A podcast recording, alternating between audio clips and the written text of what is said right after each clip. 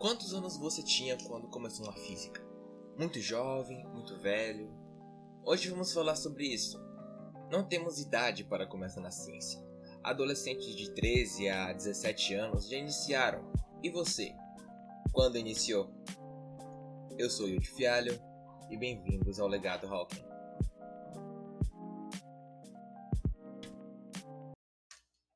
Então, estamos aqui hoje com dois convidados que a gente vai falar um pouco sobre como é que é ser uma pessoa tão jovem e estudar física, né? Estudar ciências, assim.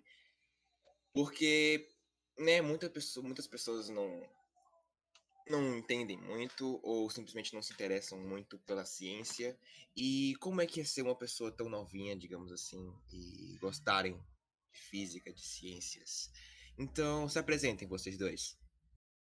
Pode começar, hein? Eu me chamo Anthony, eu sou astrônomo amador e divulgador científico e eu trabalho cidadão e também sou cidadão cientista e trabalho com atualmente com caçada de asteroides. Eu sou Felipe Ferreira Poloni, eu tenho página de divulgação científica e faço divulgação científica no TikTok e no Instagram. Qual a idade de vocês? Eu tenho 14. Eu tenho eu tenho 13, eu sou um ano mais novo que o Anthony. Então, tá bom. Fala um pouco sobre a carreira de vocês. Tipo, como é que vocês começaram a estudar física e etc. Eu comecei a estudar física logo depois de que eu comecei a me interessar muito por astronomia. Foi lá quando eu tinha 11 anos.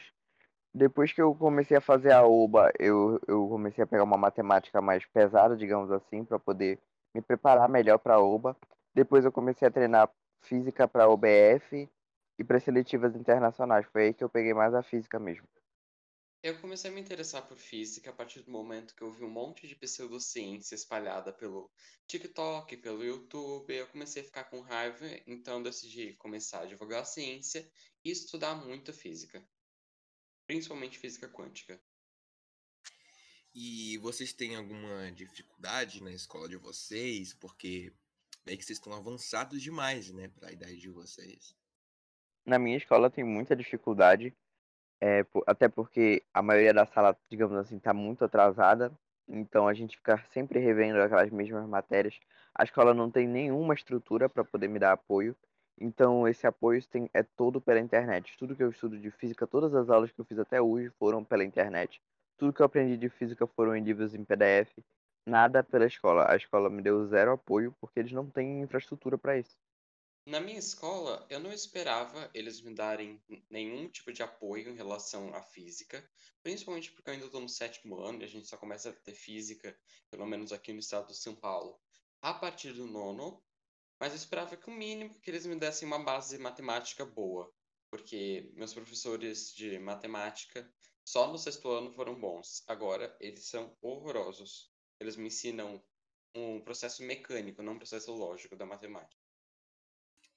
E enquanto a família de vocês, tipo, pelo menos eu, quando eu comecei a estudar física, tinha algumas pessoas da minha família que falaram que era só uma fase, ou algumas pessoas da minha família que eu ia ficar doido, tipo, eu começava a explicar, começava a ficar mal empolgado falando sobre física. Daí do lado algum familiar falava assim, mas tu vai ficar é doido, mano, deixa disso. Vocês passaram por isso também? Sim, sim, com certeza. Eu passei muito por isso. Meu, meu, meu, meus pais, assim, no início eles pensavam assim, que eu tava ficando maluco. Mas depois eles começaram a entender, começaram a me apoiar e apoiar até bastante. Hoje em dia, eu sou meus maiores apoiadores. Mas a, a, o resto da minha família, eu acho que ainda pensa que eu sou maluco.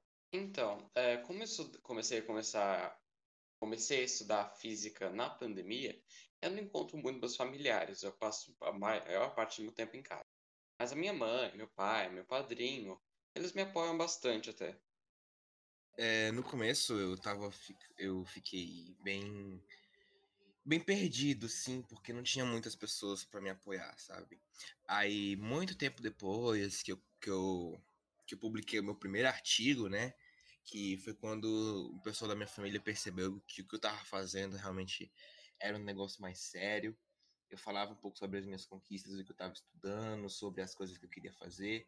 E agora eles fazem a perguntar sobre o que eu pretendo fazer no futuro e eles escutam até com mais atenção do que escutavam antes. O que era só um, ah, isso é só uma fase, agora virou tipo, nossa, que futuro bom pro meu filho, pro meu sobrinho, meu afilhado, meu neto, etc. Sim, cara, isso acontece muito, velho. Por exemplo, na minha família, por- no início todo mundo pensava mesmo que eu tava maluco, exatamente igual a tua. Mas depois que eu comecei a aparecer na televisão, caçar asteroides, ganhar medalha em Olimpíadas, eles realmente perceberam que tinha futuro promissor, exatamente que nem a tua. Na hora, tipo, eles mudam, assim, eles começam a enxergar isso. Eu acho que é até por isso que é é bom de, de ser, de ser divulgado, de aparecer na mídia, nesses lugares, é que a visão das pessoas sobre ti muda de uma pessoa talvez maluca para uma As pessoa genial. Eu acho isso muito engraçado. estranha daquilo que elas não entendem. E, exemplo, ah, o meu filho tá estudando física, ele quer ser um cientista e ele não para de falar sobre isso. Beleza, essa é uma fase. Ele provavelmente vai ficar doido e vai desistir disso. Daí quando começa a a pegar mais publicidade, quando as pessoas pensam, tipo, hum, que interessante, ele tá realmente fazendo isso, ele realmente quer isso pra vida dele. Vou apoiar porque é um negócio incrível e muito interessante. E depois de mais lá pra frente, quanto mais admiração você tiver das outras pessoas, mais vão te entender e mais vão te apoiar, porque se as pessoas estão te admirando, provavelmente, ou obviamente, aquilo que você está fazendo é muito incrível. Então, faz sentido as pessoas só apoiarem a gente depois que a gente realizar um feito muito grande ou algo assim. Assim, vocês dois são divulgadores científicos, né?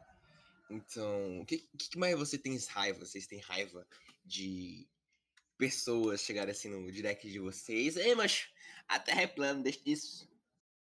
Não, eu adoro pseudocientista, adoro terraplanista. Eles fazem o dia ficar muito mais feliz, porque eu sei, quando eu olho pra eles, eu falo, putz, como eu sou inteligente, eu tenho um cérebro. Exatamente. É aquele velho post no Instagram, tipo, ah, eu- às vezes eu me acho muito merda. Eu, eu às, às vezes me acho muito burro e inútil. Daí os terraplanistas aparecem, eu acho que eu não sou tão ruim assim. Exatamente, É exatamente. isso, né? Quando a gente vê como eles são assim. O melhor, o que eu acho mais engraçado é que eles, eles pensam que eles estão certos quando eles falam com, assim, com toda a convicção. Aquela risada eh, interna tão boa. Eu acho que ma- mais me dá raiva como divulgador científico é quando a pessoa vai lá, corrige um erro e depois dá uma- aquele discurso enorme.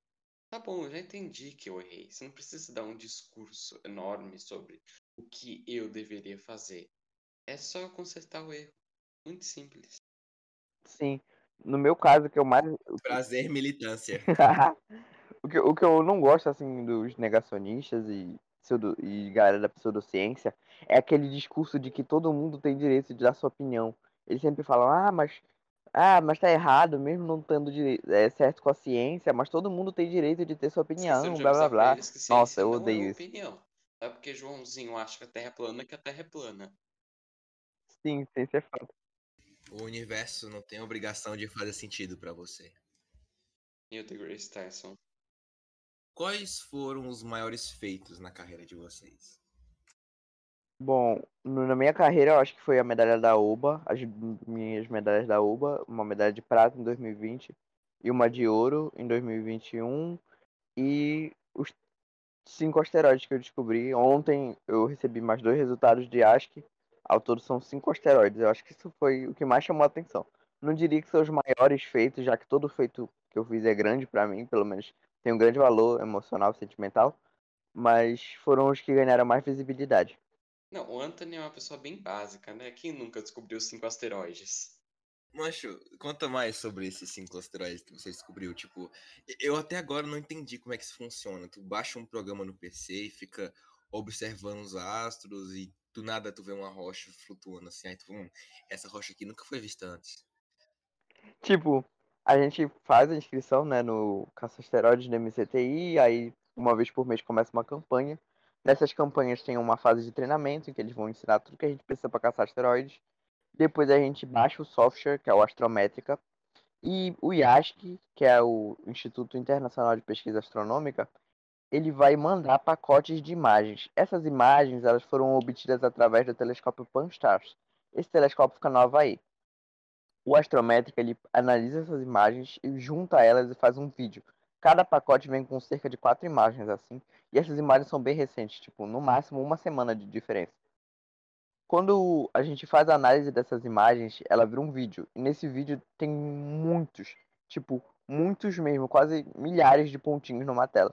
E a gente tem que analisar pontinho por pontinho e ver qual pontinho que está se movendo, por exemplo, numa velocidade constante, que tem um formato circular. Aí depois a gente passa para análise de dados astronômicos, SNR, magnitude, e é assim que a gente encontra um asteroide. Mas eu acho que acima de tudo na caçada dos asteroides é a tem que ser muito bom de olho, porque você tem que diferenciar numa tela com milhares de pontinhos, tem que diferenciar qual pontinho está se mexendo, qual que não está. Essa é a parte mais difícil. Depois a gente envia o relatório dessas análises para o IASC. Ele vai passar ali por uma espécie de crivo e pode ser que ele passe para fase preliminar. Nossa, muito interessante. Agora deu para entender melhorzinho. E isso não é sarcasmo, é realmente deu para entender melhor. E você, Felipe, qual é o seu maior feito até agora? Ah, sim. Meu maior feito não existe, no caso. E diga-se de passagem que eu sou um divulgador científico que tá flopado na internet e que o meu único vídeo que realmente viralizou foi um vídeo extremamente idiota. Bateu 2.3 milhões de visualizações. E nem era sobre ciência, era, so, era criticando a capa de um álbum que estava escrito Plutão com Júpiter atrás. E se eu te falar que esse foi o primeiro vídeo que eu assisti teu? Ai, ai. Eu também. Que vontade de comer vrido, hein? Do nada eu tava, eu tava escutando a música Plutãozinho lá, né? Aí eu tava andando por todos os vídeos, do nada lá, um menino falando de ciência. Falando, quem, fez, quem foi que fez essa capa? Nossa. O da hora é que ele me mandou o link do TikTok dele. Daí a prime... o primeiro vídeo que eu abri foi, foi exatamente esse vídeo do Plutão. Muito bom. Ainda vi um cara falar que é Marte. Sim. Muito genial. Sim. Astrônomo 10 de 10. Qual a maior, de... Qual a maior dificuldade de vocês na física? Acho que eu não tenho uma dificuldade assim na física. Acho que eu tenho mais dificuldade nos materiais para estudar física. é tipo, não, acho que eu não tenho nenhuma dificuldade na física. Acho que a minha maior dificuldade é ter material para Eu estudar acho que eu física. tenho dificuldade com a base matemática, porque minha base matemática é boa e ruim ao mesmo tempo, porque a matemática básica do primeiro ao quinto ano eu consegui pegar direitinho. Eu consegui, se quando o professor não explicava direito, eu conseguia lá observar e entender perfeitamente. Mas a partir do sexto, a matemática parou de fazer sentido porque a professora não explica mais o que a gente está fazendo. Ela só pega e mostra como é que faz. Aí fica um pouquinho difícil estudar física e também a falta de atenção, porque eu tenho um livro de física que eu comprei uns dois meses atrás e eu não acabei ele ainda, porque eu insisto que eu tenho que anotar tudo. Só que eu não consigo anotar tudo e ler ao mesmo tempo. Eu também tenho uma dificuldade com esse negócio de ler e anotar. Eu não consigo aprender alguma coisa anotando. Pra mim é muito difícil. Sim. Eu consigo é, aprender primeiro, anotar depois, e se eu quiser revisar, eu leio o que eu anoto. É simplesmente isso. Eu não consigo aprender anotando. É muito difícil. Meu método é assim: eu faço, leio, depois eu faço só o exercício. Eu não anoto nada da atividade. Eu aprendo só com o exercício. É um método Olha bem aí. eficaz. Que é, se tu for anotar a teoria, tu nunca vai acabar o livro. Então, faz, lê o livro inteiro, depois faz só o exercício. Eu tenho uma habilidade muito boa de aprender como é que faz conta matemática apenas olhando para a fórmula e para como a pessoa fez. Exemplo, se tu começa a fazer uma conta de matemática e eu ver tu fazendo, tu não precisa me explicar. Eu- se- só eu olhando assim para a fórmula e do jeito que tu fez, eu aprendo. Só que é meio difícil quando você é um professor de matemática horrível. Que é- sabe, sabe aquele vídeo lá, aquele cara, e aqui ó, Charlie, aqui ó, Tommy, Charlie, aqui ó, Tommy. Pois é, esse cara, eu entendi o que ele. Eu entendi o, o que ele fez ali. Eu, eu entendi o que ele fez ali. O problema é, como vo- é quando você é um professor muito ruim e não explica o, o porquê você chegou naquela, naquela, naquele resultado. Ele só literalmente faz e, e não explica nada. Ele fala assim: 2 mais 2, 4, então isso aqui vai aqui, então isso aqui vai aqui. E, e por que isso aqui foi aqui? Qual, qual é o sentido disso aqui foi aqui? Entendeu? Eu já tive vários professores assim. Isso é um horrível. problema hoje em dia. A maioria dos professores não tem mais a didática Eles não sabem mais ensinar, eles só estão jogando matéria. Isso é um problema na maioria das escolas. Cadê a didática? Cadê aquele espírito de professor, de ensinar, de explicar com carinho? Onde isso foi parar? Minha professora de matemática pegou e falou assim: tá, a gente faz isso aqui, isso aqui e inverte a fração. Só que quando você inverte a fração, muda completamente o significado. Eu fiquei boiando quando ela mandou inverter a fração. Fiquei, senhora? Como assim, senhora? Einstein sempre dizia que a maior dificuldade dele na escola é que os professores, eles não ensinavam, eles não tinham amor pelo que eu estava ensinando. Eles literalmente enfiavam conhecimento à força na cabeça das pessoas. Então ele sempre dizia que a melhor forma de você ensinar alguém não é enfiar conhecimento na cabeça dela, é fazer essa pessoa é, gostar do que você está ensinando, gostar, fazer essa pessoa se interessar pelo que você está ensinando. Essa é a melhor forma de ensinar que existe. É por isso que pessoas que se dizem de exatas, elas são melhores em exatas do que em humanas. Pelo simples fato de elas serem, elas serem mais interessadas nas exatas do que em humanas. É por isso que na cabeça delas, elas não são tão boas assim, porque elas não se interessam pela área. Eu sou de exatas e eu amo de paixão Sim. filosofia e história. Eu também. Na verdade, os duas áreas são extremamente gostosas. A gente é de exatas e humanas. A gente só não sabe ainda. Nós somos cientistas. Até porque eu acho que a ciência e a filosofia, além de serem filhas, né? Toda ciência é filha da filosofia. Elas não conseguem andar separadas, tanto que hoje em dia elas andam mais juntas do que nunca. E fica aí o spoiler para um outro episódio de podcast, Filosofia na Ciência. Eu acho a filosofia muito importante, porque uma vez eu entrei em debate com um professor meu, professora, na verdade, que a filosofia ela surgiu para fazer perguntas, ela surgiu como pensadores e debates de de puro, como é que eu posso dizer, é... opinião. Bem que os debates de filosofia são opiniões. Então, a filosofia surgiu para perguntar e as outras ciências, como a física, a história, não, a história nem tanto assim, mas a física, a biologia, a química, entre outras ciências, ela surgiu para responder. Então, isso é muito interessante e é por isso que todo mundo diz que filosofia é a mãe das ciências, porque ela literalmente nasceu para perguntar. E as ciências, elas nasceram para responder. E isso, esse, esse tipo de pensamento é um jeito maravilhoso de se pensar. Eu adoro o conceito dos filósofos gregos serem filósofos, matemáticos, astrônomos e todas as profissões possíveis no universo. É, porque eu acho que quando um filósofo se diz astrônomo, ele pensa e pergunta muito sobre astronomia. Então faz sentido. Exatamente um cientista nada mais é do que um filósofo que responde as próprias perguntas, então? Ele é um filósofo que pergunta e busca a responder a própria pergunta. Foi assim que surgiu a ciência, velho. Tipo, eles perguntavam e procuravam a resposta. Então eles eram tantos filósofos quanto cientistas. Pra época deles, isso era, uau, muito explodidor de cabeças. Porque imagina só, tu, sei lá, em. Qual era o século 50 a.C.? 5 a.C.? Cara, não lembro. Acho que é 5 a.C. 5 a.C. Depende. Né? Aí, mancha, imagine só. Século 5 a.C. A pessoa não tinha acesso ao conhecimento, quase que nenhum. Todos os acessos ao conhecimento que eles tinham são pessoas que escreviam sobre as opiniões dela em um pedaço de papel. Entendeu? Então, depois de tudo isso, e um pouquinho depois de Cristo, né? Século 3, 5 antes de Cristo também, foi, eles começaram aquela igreja católica, etc. Aí tudo foi por água abaixo. É, é, eu não defendo nada da igreja católica, por causa que ela fez muita merda no passado. Eu tenho uma revista aqui que conta a história de Galileu, até o dia da morte dele, coitado. Pois é eu acho que esse processo criativo que as crianças sofrem, a gente sofre também, de fazer as questões e depois ir responder, está acontecendo com a humanidade. No início a gente não sabia de nada, a gente começou a se perguntar e começou a responder às próprias questões. Esse processo criativo está acontecendo com a humanidade inteira ao mesmo tempo.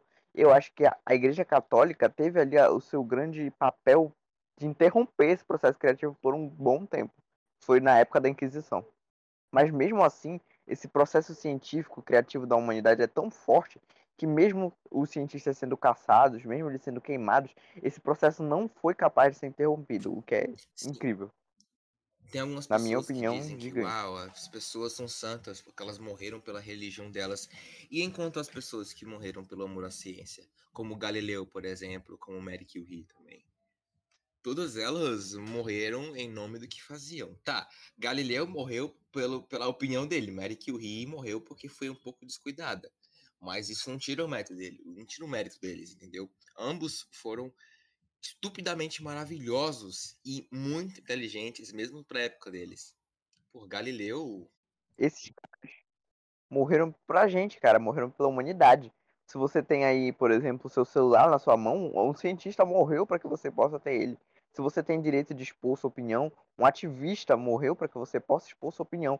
Se a gente tem televisão e todo tipo de tecnologia, pensa no tanto de cientistas que passaram a vida toda pesquisando. Esses caras, para mim, são os verdadeiros assim construtores da nossa sociedade. Eles morreram para que a gente possa ter tudo que a gente tem hoje.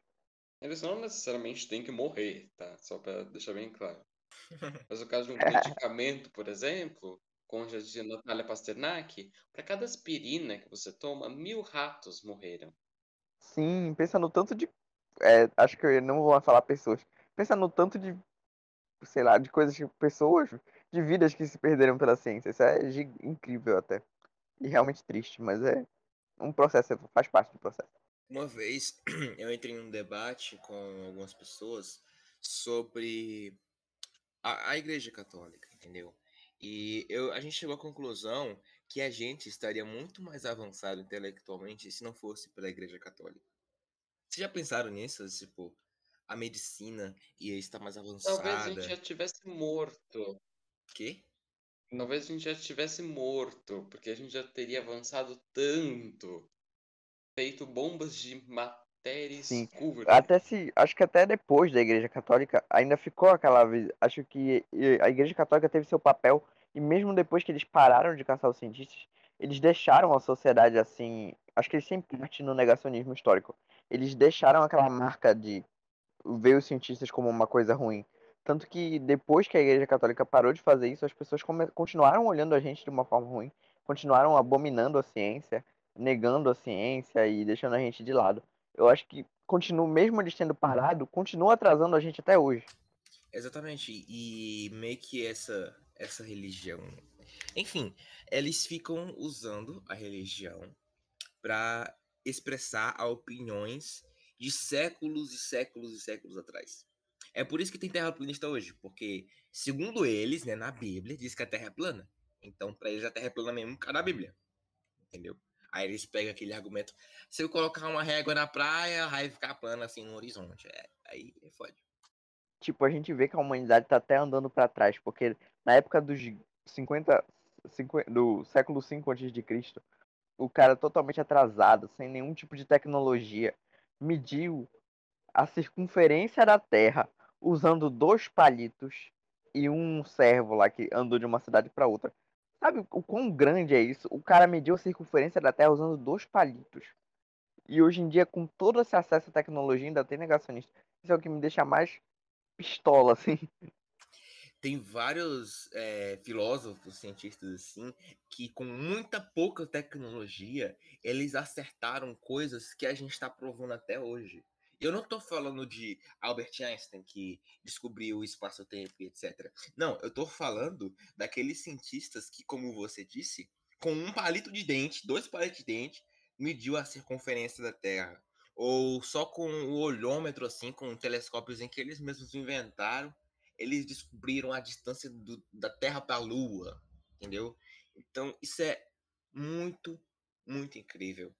E, infelizmente, tem várias, vários fatores que estão estragando isso. Vários fatores estão estragando isso. Inclusive, a Igreja Católica é um deles. Eu vou ficar martelando a Igreja Católica até ser cancelada. É, você não vai precisar de muito para ser cancelado, mas tudo bem. É. Opa, ó, vamos ser cancelados. Todo mundo aqui cancelado aqui por criticar o que a Igreja Católica fez com a humanidade. É, ser cancelado pra falar a verdade deve ser meio ruim, né? Opa, me lembra Galileu, cheirinho de churrasco. Jordano Bruno. o da hora que eu tô com a revista da, da história do Galileu aqui do meu lado. Como uma última pergunta para encerrar o podcast, o que vocês mais gostam no que vocês fazem? Tipo, vocês trabalham com física, com ciência, astronomia, etc. Então, é com base nisso, o que vocês mais gostam no que vocês fazem? O que, que mais vocês enchem de admiração de vocês mesmos? Bom, no meu, na minha parte, assim, na minha visão, acho que a parte mais, a mais gratificante, a melhor parte assim do meu trabalho é saber que tem mais pessoas sendo atingidas por ele.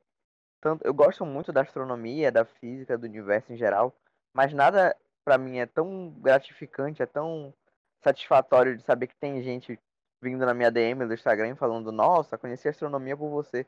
Nossa, gostei das suas dicas, vou pesquisar mais. Eu acho que essa aí é a parte melhor, assim. Todo, todo cientista se, se sente muito feliz quando isso acontece. Eu acho que é a melhor parte. Eu acho que a melhor parte do que eu faço é quando as pessoas me fazem alguma pergunta e eu consigo ir lá responder a pergunta e ensinar outras pessoas sobre o que eu sei. Por mais que eu saiba que tudo que eu sei seja infinitesimalmente pequeno comparado ao que a ciência sabe, é muito gratificante poder ensinar alguma pessoa sobre qualquer coisa. O que eu mais gosto no que eu faço é literalmente algumas pessoas lerem meus artigos e entenderem o que eu quero dizer e assim, acho que todo mundo gosta de ser elogiado, né? e eu, pessoalmente, eu tenho um sonho de ser reconhecido pelo máximo de pessoas possíveis sobre a minha inteligência. Tipo, como Albert Einstein fez, entendeu? Eu quero ser reconhecido. E uma das melhores partes do que eu faço é o reconhecimento que eu tô fazendo uma coisa certa, que eu tô divulgando a ciência, que eu tô é, tentando ampliar o nosso conhecimento científico como cientista. Esse é o meu papel ampliar o nosso conhecimento. E quando algumas pessoas reconhecem que eu estou fazendo isso, quando algumas pessoas reconhecem que eu estou tentando ensinar uma coisa nova, ou quando eu estou querendo provar para elas o quanto a ciência é maravilhosa, isso já para mim é um grande feito. Quando alguém se convence de que a ciência é o que ela é, então isso para mim já é maravilhoso.